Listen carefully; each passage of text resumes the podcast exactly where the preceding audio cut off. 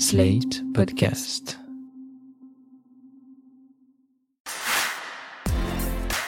L'écriture pour faire avancer les droits des femmes. J'ai toujours voulu ça, même très très jeune. Il n'y a pas un destin biologique, psychologique qui définisse la femme en tant que telle.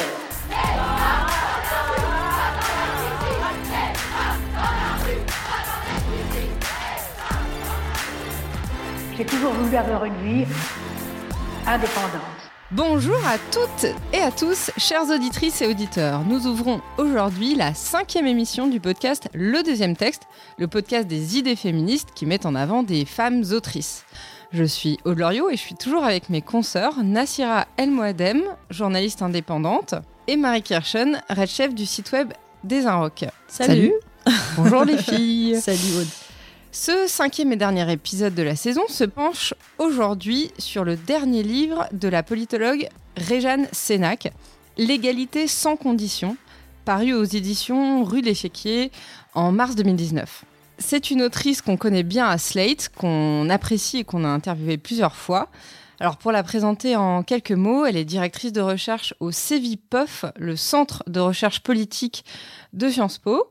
Elle a siégé au Haut Conseil à l'égalité entre les femmes et les hommes de 2015 à 2019. Et si je devais résumer sa pensée en quelques mots, je dirais qu'elle a beaucoup travaillé à la fois sur la parité en politique et euh, la notion de diversité, avec toujours un peu en toile de fond euh, cette même idée que l'égalité doit être euh, sans condition. Elle dénonce le concept de diversité quand il est associé par les élites à la performance et elle fustige la parité quand elle est justifiée parce que les femmes apporteraient quelque chose de différent. Son dernier livre reprend et poursuit ses analyses avec cette fois une forme euh, d'exhortation, j'ai envie de dire, euh, une forme d'adresse lancée à la nation tout entière. Osons nous imaginer et être semblables, qui est le sous-titre du livre. Et donc, euh, bah, Marie, tu vas nous lire euh, un extrait qui résume euh, cette idée.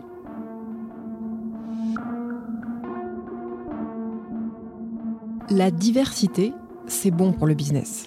Si Lehman Brothers avaient été Lehman Sisters, il n'y aurait pas eu la crise. Pourquoi les politiques d'égalité, femmes-hommes, mais aussi pour les personnes dites issues de la diversité, sont-elles justifiées au nom d'une complémentarité rentable? Nous trouverions par exemple déplacé du moins pouvons-nous l'espérer, d'aborder la question du respect des règles de sécurisation des chantiers à travers un arbitrage entre les coûts, matériels et humains, et les économies engendrées par le non-respect de ces règles.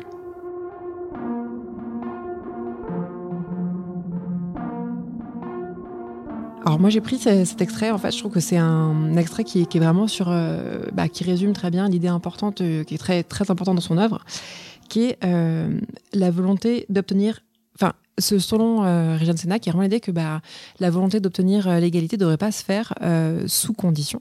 Ce qu'elle veut dire par là, c'est que bah, on a beaucoup entendu les discours euh, euh, libéraux qui disent il faut l'égalité des salaires parce que ça permet plus de croissance. Ou par exemple s'il y avait eu plus de femmes à des postes haut placés, il n'y aurait pas eu la crise parce que les femmes sont censées être plus prudentes, etc. Donc il y, a toute cette idée-là, on est très habitué à ces discours-là, et on pourrait se dire que, bah, en fait, euh, effectivement, ces discours euh, finalement positifs pour l'égalité, parce que, alors comme pragmatique. Ouais, voilà, très pragmatique, comme dirait ma grand-mère, on n'attire pas les mouches avec du vinaigre. Et donc, du coup. Hommage à ta grand-mère. c'est important. Et donc, du coup, on pourrait se dire, bah, si c'est ça qui va motiver les, grands patrons, les, les chefs d'entreprise pour mettre en place des politiques d'égalité salariale, pourquoi pas?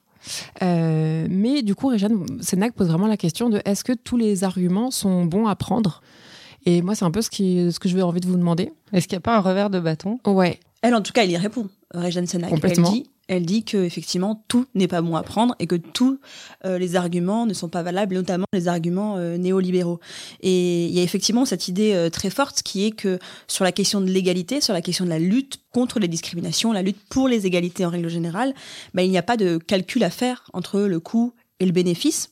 Un principe est un principe selon elle, et il ne doit pas être soumis à des critères de, rentabilité et de comptabilité. Et c'est vrai vraiment la, question très importante qu'elle pose hein, durant euh, tout ce, son bouquin euh, Régine Sénac, et avec une question en toile de fond, c'est qu'est-ce qui se passera lorsqu'on aura considéré, lorsqu'on aura euh, fait le calcul selon lequel bah, finalement l'égalité n'est pas rentable. Qu'est-ce qu'on fait? On l'abandonne? Est-ce qu'on abandonne la lutte contre les discriminations si demain on considère, grâce à des chercheurs, grâce à des études scientifiques, bah, qu'en fait c'est pas rentable et c'est pas économiquement viable. Et, et qu'il est plus rentable d'être inégalitaire. Exactement. Et d'ailleurs c'est pour ça que Réjeanne Sénac, dans son livre, elle dit bien que c'est un danger démocratique, finalement, de réfléchir dans ce sens-là et que l'égalité en tant que principe républicain doit rester euh, une, un principe en tant que tel et donc gravé dans le marbre et une sorte de ligne rouge à ne pas, à ne pas dépasser. Ouais, parce qu'effectivement, on peut voir, donc par exemple, un des arguments qui, pour l'égalité, il y avait euh, la Fondation Concorde qui avait sorti une, étude qui disait, donc selon elle, les inégalités salariales entraînaient une perte de 62 milliards par an pour l'économie. Donc là, on se dit, c'est dingue, 62 milliards, il faut à tout prix qu'il y ait l'égalité. Euh, mais on pense aussi, par exemple, à Christophe Barbier, qui est cité euh, dans ce livre de Eugène Sénac. Lui, il avait dit, donc c'était sur le plateau de C'est dans l'air sur France 5 en janvier 2017, il avait eu un point de vue tout autre, donc on, on va l'écouter. Il nous a décrit un autre raisonnement économique dans, son, dans le sujet, c'est de dire si on paye les femmes comme les hommes, à compétence égale, et tout le monde le souhaite, évidemment ça engendre des cotisations supplémentaires, donc on peut faire partir les, les gens à 60 ans et c'est financé. Sauf que c'est vrai au moment où nous parlons, parce que les femmes qui sont à la retraite et qui seront payées, eh ben, elles, elles ont des petites retraites parce qu'elles ont eu des petits salaires pendant leur carrière. Le jour où les femmes bien payées arrivent à la retraite, ça explose en vol. Et au passage, si d'un seul coup on dit les femmes sont payées comme les hommes, tout le monde va applaudir, mais les entreprises vont avoir beaucoup de mal à encaisser ce surcoût de main-d'œuvre. Coût de main-d'œuvre. Eh ouais, ça coûte cher l'égalité. Hein. C'est ça. Ouf. Donc voilà, on voit vraiment que ça peut être utilisé comme euh, un, un contre-argument, justement, de dire c'est pas possible, ça coûte trop cher en fait. D'ailleurs, euh, ça m'a rappelé euh, tout cet argument, son livre euh, euh qu'elle avait fait euh, il y a déjà pas mal d'années, s'appelle L'invention de la diversité, où elle développe aussi cette, cette, idée d'une égalité sous condition, justifiée donc au nom d'arguments économiques et de performance. Et euh, elle fait le parallèle avec le discours politique, parce qu'il n'y a pas que euh, des chefs d'entreprise, euh, des businessmen qui emploient cet argument, il y a aussi plein d'hommes et femmes politiques. Même les journaux aussi et les médias Même les journaux et les médias. Et voilà. Et elle cite Nicolas Sarkozy en janvier 2010 au plateau de Saclay lors des vœux au monde de l'éducation et de la recherche, qui dit ceci, je vais vous le lire. J'ajoute que les grandes écoles ont tout à gagner à diversifier leur recrutement. Enfin, mesdames et messieurs, un pays qui recrute ses élites dans 10% de la population, c'est un pays qui se prive de 90% de son intelligence. Comment ne peut-on pas comprendre cette vérité? Voilà, alors c'est ce discours-là, euh, bah, c'est finalement un discours pareil, enfin de, de, un peu pragmatique, euh, mais qui euh, aussi un peu la branche sur, sur laquelle mmh. il est assis. Et c'est ça imprègne beaucoup de politique. Dans le livre L'invention de la diversité, elle cite Éric Besson, l'ancien ministre de l'immigration, l'ancienne secrétaire d'État à la famille Nadine Morano, l'ex-conseiller technique de Sarkozy Rachid Kassi. Euh, donc pas mal de, de gens. Euh... C'est intéressant d'ailleurs que tu cites Éric Besson, parce qu'Éric Besson, dans l'intitulé de son titre, il était effectivement ministre de l'immigration, mais aussi ministre de l'identité nationale. Et derrière cette question de la diversité, il y a aussi euh, le sous-titre, euh, ce qui ne se dit pas, ou en tout cas euh, ce qui s'assume un peu moins, quoique Éric Besson l'assumait totalement, c'était la question de l'identité. C'est derrière la diversité, c'est qui nous sommes et qu'est-ce que que l'autre, euh, et l'autre étant forcément divers. Quand je dis l'autre, c'est euh, l'arabe, le noir, l'immigré. Et, et, là, à mon avis, il y a aussi quelque chose de ce de ce glissement en fait de, de la notion d'égalité vers la question de diversité vers la question de l'identité. Oui, et même de la question de l'égalité à la question de l'identité. Parce que finalement, euh, on est passé d'une époque euh, où on disait euh, il faut que tout le monde soit égaux, il faut l'égalité pour elle-même. Enfin, en tout cas, il y a eu un discours très l'égalité pour l'égalité qui, pendant des années, a imprégné les discours politiques, à un discours de, de l'identité des personnes, mettre en avant son identité de femme, son identité de personne racialisés. Euh, euh, et alors, bizarrement, c'est-à-dire que euh, on, va toujours reprocher aux personnes racialisées et aux femmes d'avoir ce discours, alors que très souvent, les, les, militants antiracistes, les militants féministes dénoncent ce discours. Je vais citer, pour être plus concrète, euh, Rocaille Diallo, qui est cité par Jeanne Sénac, qui dit En nommant des ministres issus de la diversité, on les fige dans des identités en faisant de leur origine un facteur prédominant par rapport à leurs compétences. Donc Rokhaya Diallo, qui est dénoncé euh, par plein de gens euh, comme euh, le printemps républicain comme étant soi-disant la chantre de l'identité, on parle des identitaires de gauche, etc. et ben en fait, elle dénonce ce glissement de l'égalité à l'identité elle-même. Et elle dénonce aussi l'assignation, du coup, cette assignation. elle dénonce cette assignation identitaire. Euh, c'est euh, alors, mais c'est toujours compliqué parce que si on se met, euh, enfin, quand on essaie de comprendre aussi pourquoi il y a ce glissement, c'est un glissement qui est favorisé par le discours politique ambiant, mais c'est aussi un glissement parce que quand on est renvoyé à son identité, quand on est aussi euh, exclu euh, parce qu'on est femme ou minorité, et qu'on sent qu'on a peut-être une carte à jouer comme femme ou comme minorité, bah, c'est difficile parfois de ne pas utiliser euh, ce qu'on a dans la poche finalement.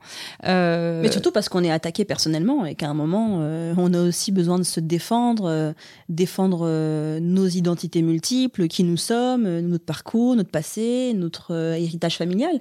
Que c'est aussi, à mon avis, surtout ça qui est difficile en fait à encaisser. C'est qu'à un moment, tu es obligé de te, défendre et d'expliquer qui tu es. quoi. Tu es obligé de te défendre, mais même parfois pour se faire valoir. Enfin, c'est un truc qu'on développe, une idée qu'on développe dans le livre que j'ai coécrit avec euh, l'historienne euh, Mathilde Larrière. En fait, il y a plein... Des intrus en politique. Voilà, des intrus en politique. Et euh, il y a plein d'exemples dans ce livre, comme Ségolène Royal, par exemple, qui joue de son image de mère en faisant venir les caméras à la maternité, comme Marine Le Pen qui joue sur son image de femme pour adoucir le côté un petit peu dur du Front National. Et c'est ce que le sociologue Éric Fassin euh, appelle le paradoxe minoritaire.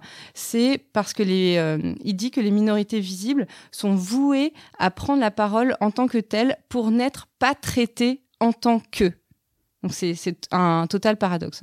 Alors on sait que l'idée principale de Régane Sénac, c'est de dire il n'y a pas de conditions à l'égalité. C'est vraiment le thème central du bouquin. Mais il y a quand même une exception, c'est la question de la discrimination positive.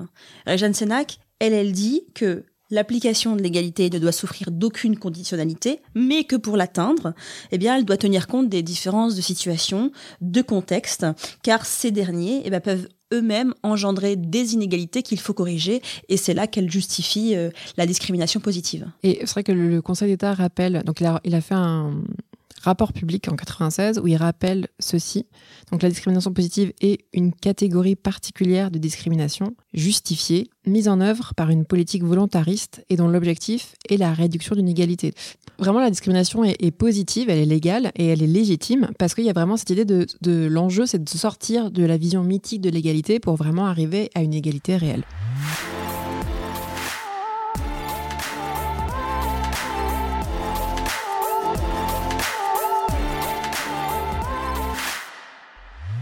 Vous écoutez le deuxième texte, aujourd'hui consacré au livre de Réjeanne Sénac, L'égalité sans condition. Et on passe au deuxième thème de l'émission, le mythe d'une République française égalitaire. La psychanalyse peut aider à dénouer les héritages implicites qui façonnent et limitent la vision contemporaine du principe d'égalité à la française. La typologie freudienne de la personnalité humaine exprime un mécanisme subtil d'affrontement et d'entraide entre les trois grandes instances psychiques fondamentales, le ça, le moi et le surmoi. Tant que nous n'aurons pas fait un travail consistant à dire que notre héritage, notre ça républicain, est hétérosexiste, hétéronormatif et raciste, nous ne pourrons pas lutter contre les inégalités et les discriminations que nous diagnostiquons aujourd'hui. C'est la condition pour agir sur leurs racines entre l'idéalisation du surmoi égalitaire et le déni d'un ça inégalitaire, le moi républicain est schizophrène. Pour ne plus subir collectivement et individuellement cette pathologie, il faut assumer un héritage ambivalent et se donner les moyens de le dépasser dans une cohérence exigeante et critique. Cela demande de faire une psychanalyse politique, c'est-à-dire collective et idéologique, démarche par définition coûteuse, dérangeante et inconfortable.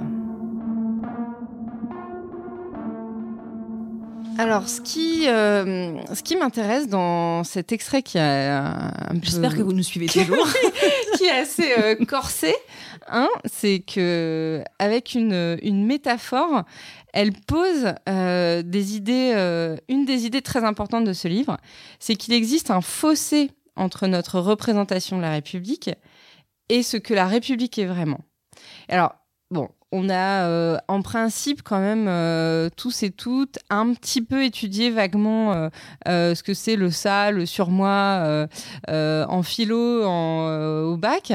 Mais je rappelle vite fait quand même deux, trois choses.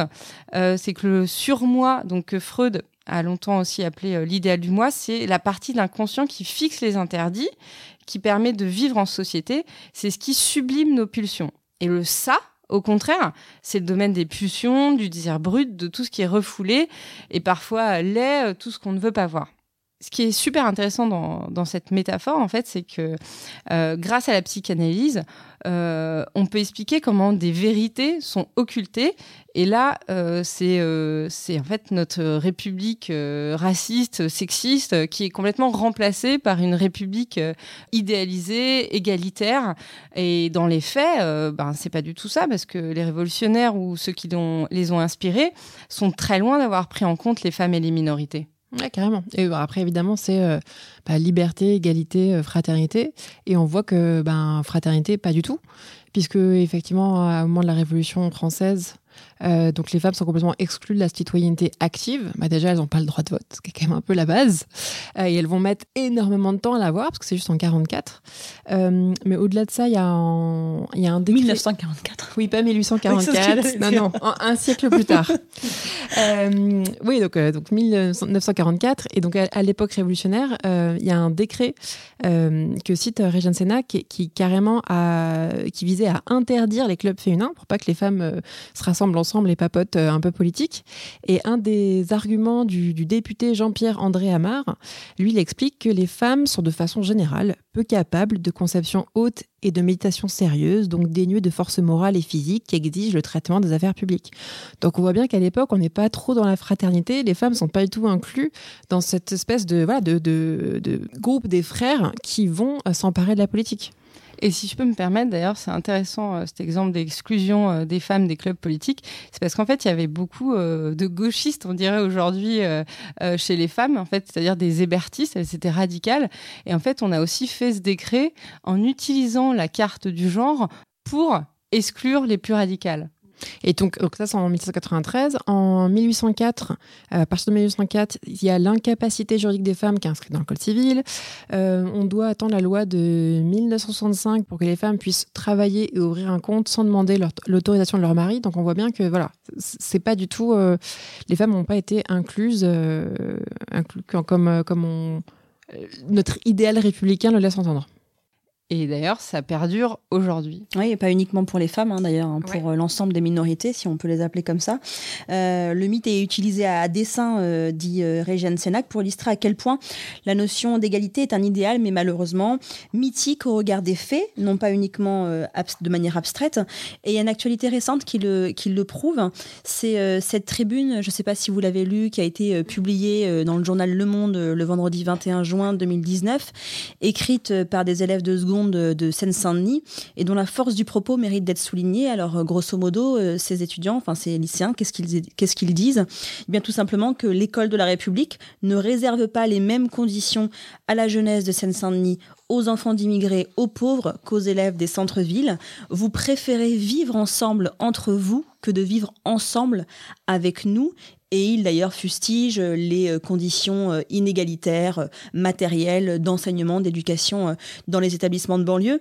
Et c'est là que c'est intéressant, c'est que il y a une question de génération aussi, c'est-à-dire qu'aujourd'hui, en 2019, il y a une jeunesse qui est tout à fait consciente que finalement, euh, l'égalité est un mythe, c'est triste, mais en même temps c'est la réalité, et que c'est effectivement un idéal à atteindre, mais que dans certains territoires, cet idéal est bien, bien difficilement à atteindre, et qu'il y a aussi bah, des inégalités euh, de conditions entre eux, jeunes de banlieue, et les autres, avec cette question bah, que les jeunes générations ne sont pas dupes, et ont même donc intégré que l'égalité n'était pas de fait réelle, mais bien un idéal euh, difficile à accéder. D'ailleurs, ce qu'on sait, c'est que les élèves de Seine-Saint-Denis perdent en moyenne une année de scolarité par rapport aux autres élèves au même niveau à cause du manque de professeurs, de manque de remplacement de professeurs, des professeurs absents.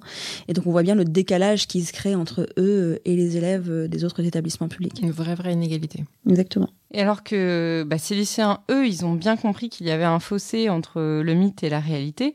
Euh, D'autres, comme euh, le philosophe Raphaël Enthoven, sont en pleine idéalisation de la République comme dans cette chronique sur Europe 1. Mais il n'y a pas d'équivalent féminin à fraternité puisque les femmes n'en sont pas exclues. Fraternité est un terme générique et généreux qui inclut frères et sœurs comme les droits de l'homme incluent ceux des femmes. On peut déplorer, bien sûr, que le langage dise les choses ainsi. Mais le mot n'est pas la chose et il ne viendrait à l'idée de personne d'exclure les femmes de la fraternité. Vous avez bien entendu, non, vous ne rêvez pas. Raphaël Enthoven a bien dit qu'il ne viendrait à personne l'idée d'exclure les femmes de la fraternité. Alors je ne sais pas s'il a bien révisé ses cours d'histoire, mais au moment où en fait on invente la devise liberté, égalité, fraternité, on n'est pas du tout en train d'inclure les femmes et les minorités. Pas du tout. Et en fait, fraternité, ça veut bien dire les frères. Et les non-frères, comme euh, dit euh, Réjeanne Sénac, euh, qui emploie ce concept-là, eh bien, les non-frères, les, femmes, les non-blancs ou les personnes racialisées, d'ailleurs on dit bien non-blancs, hein, sont totalement exclus de la République.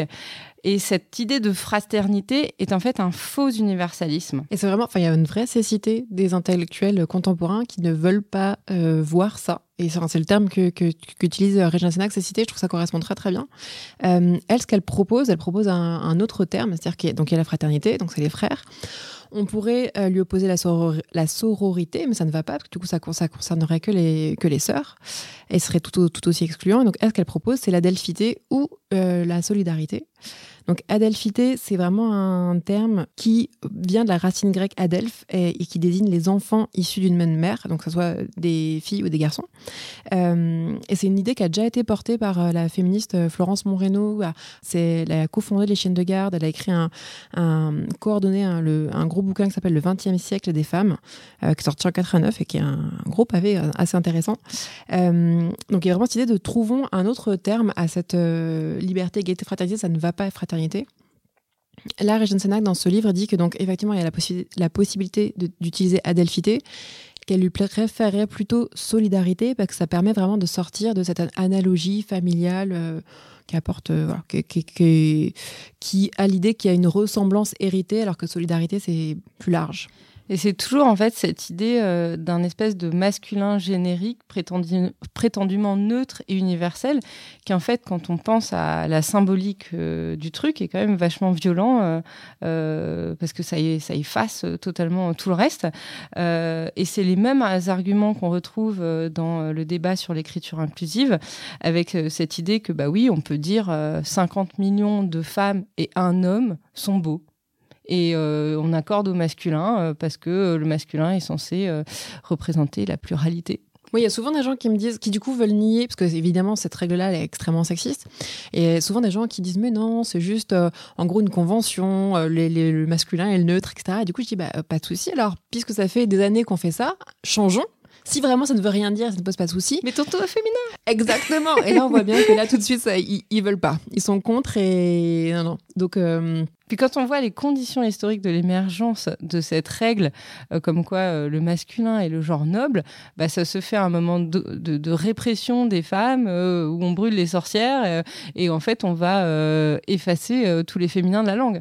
Après, pour moi, c'est vraiment de l'ignorance ou de la mauvaise foi, les gens qui disent que, que, tu vois, que c'est pas une, idéologie sexiste et que c'est juste une convention comme ça. Quoi. Il y a aussi les droits de l'homme, justement, qui évoque Enthoven. Il y a plein de gens qui proposent de maintenant dire droit humain pour justement pas se limiter aux hommes. Des droits humains ou droits humains Pardon. je crois qu'on peut dire les deux. Écoute, selon je pense qu'on dit règles d'orthographe. Droit de la femme, puisqu'on a dit qu'on inversait tout. Et Il n'y a pas de problème d'élision de, comme ça.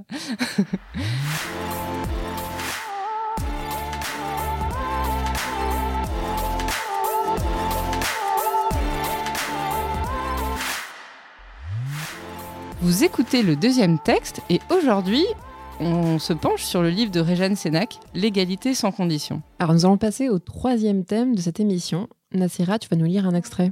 Oui, extrait page 49.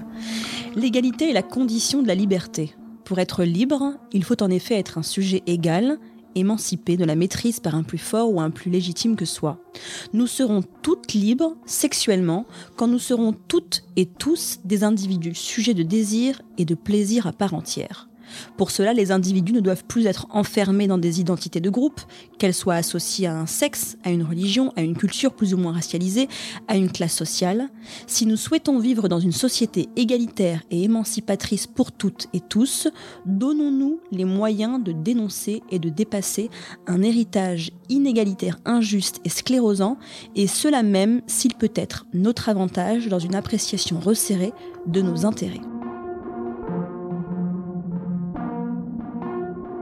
Après cet extrait, euh, Régine Sénac euh, arrive à, euh, vous vous souvenez, l'après-MeToo, l'après-vague MeToo, avec cette euh, fameuse tribune qui a été publiée dans le journal Le Monde sur la fameuse liberté d'importuner qui avait été évoquée par certaines intellectuelles, certaines artistes, des tribunes, une tribune qui mettait en avant une soi-disant liberté, mais qui cache en réalité, et c'est ce que développe euh, Régane Sénac, une domination non assumée, un dressage et un contrôle des femmes, un ordre où le curseur du désir est contrôlé, mais surtout dicté par les hommes, desquels les femmes se doivent de disposer. Et cette euh, liberté promue donc dans la tribune, eh bien, Réjeanne Sénac, elle considère qu'elle est inégalitaire, en ce sens qu'elle est l'apanage de quelques-uns seulement, les dominants, sans souci donc de l'émancipation et donc des libertés collective et notamment des femmes. Ouais, le problème de la tribune, c'est effectivement que la l'égalité et la liberté sont opposées, c'est-à-dire qu'il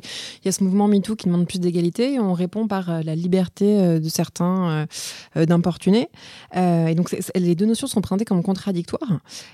Et, là, il y a vraiment ce, moment dans le, livre où Régine Sénac rappelle que l'égalité est la condition de la liberté, c'est-à-dire que pour être libre, faut pouvoir être un sujet égal, émancipé de la maîtrise par un plus fort ou un plus légitime que soi. Donc c'est vraiment euh, l'idée que les femmes euh, doivent être vues comme des personnes ayant aussi euh, des désirs et cette liberté. Après, ce qui était vraiment problématique, euh, entre guillemets, euh, sur cette euh, tribune, c'était que bah, d'abord, c'était de grands noms de femmes, hein, et qui du coup, avec une question, enfin, sorte de, de, prescription, en fait, de la part de ces femmes qui sont connues, reconnues, une parole très réputées, forte. une parole forte, voilà, une parole modèle.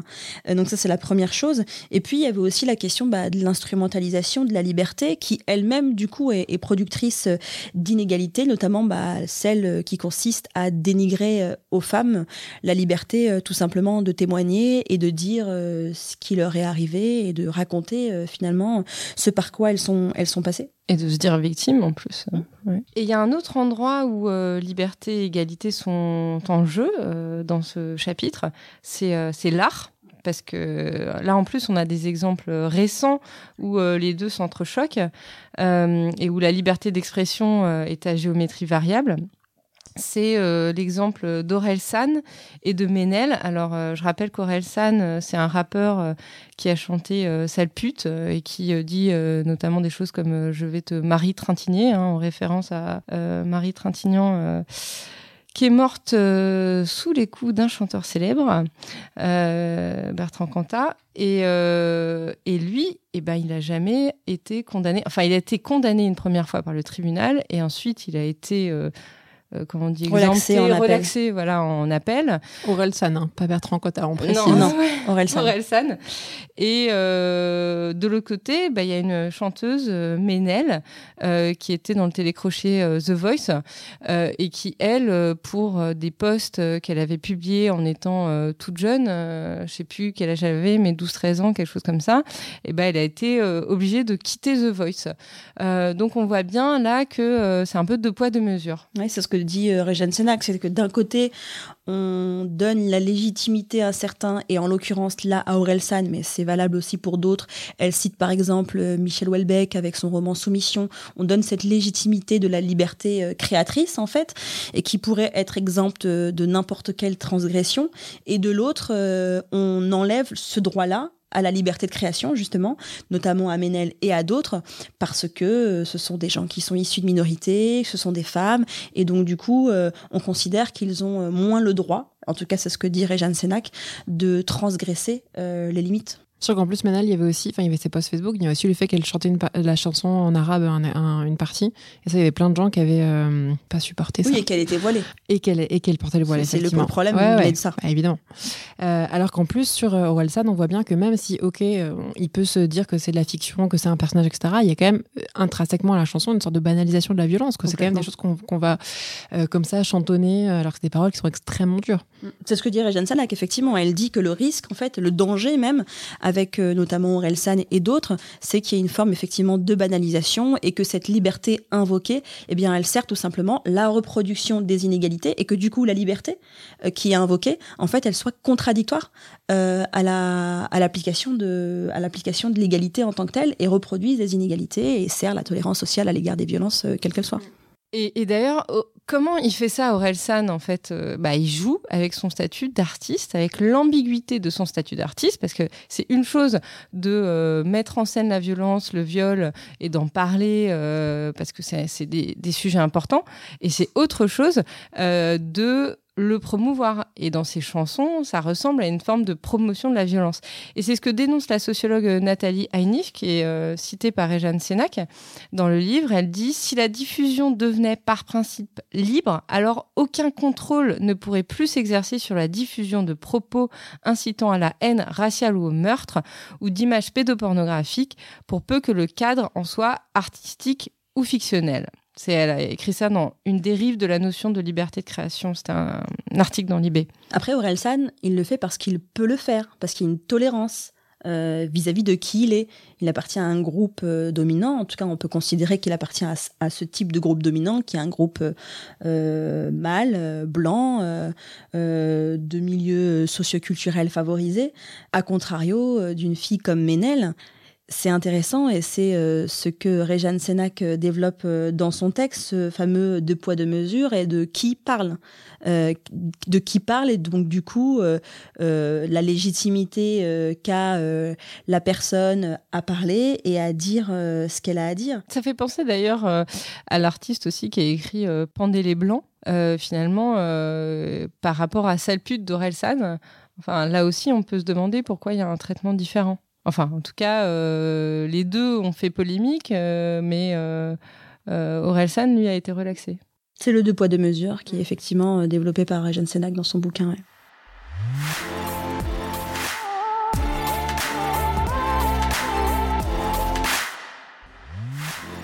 C'est la fin de ce cinquième épisode du deuxième texte. Merci à toutes et à tous de nous avoir écoutés. Si vous avez aimé le deuxième texte, vous pouvez nous retrouver sur le site de Slate et vous abonner sur votre appli de podcast préféré. Et maintenant, bah, il me reste plus qu'à vous souhaiter un bon été à tous et à toutes. Et un bon été à toi, Nassira, et à toi, Marie.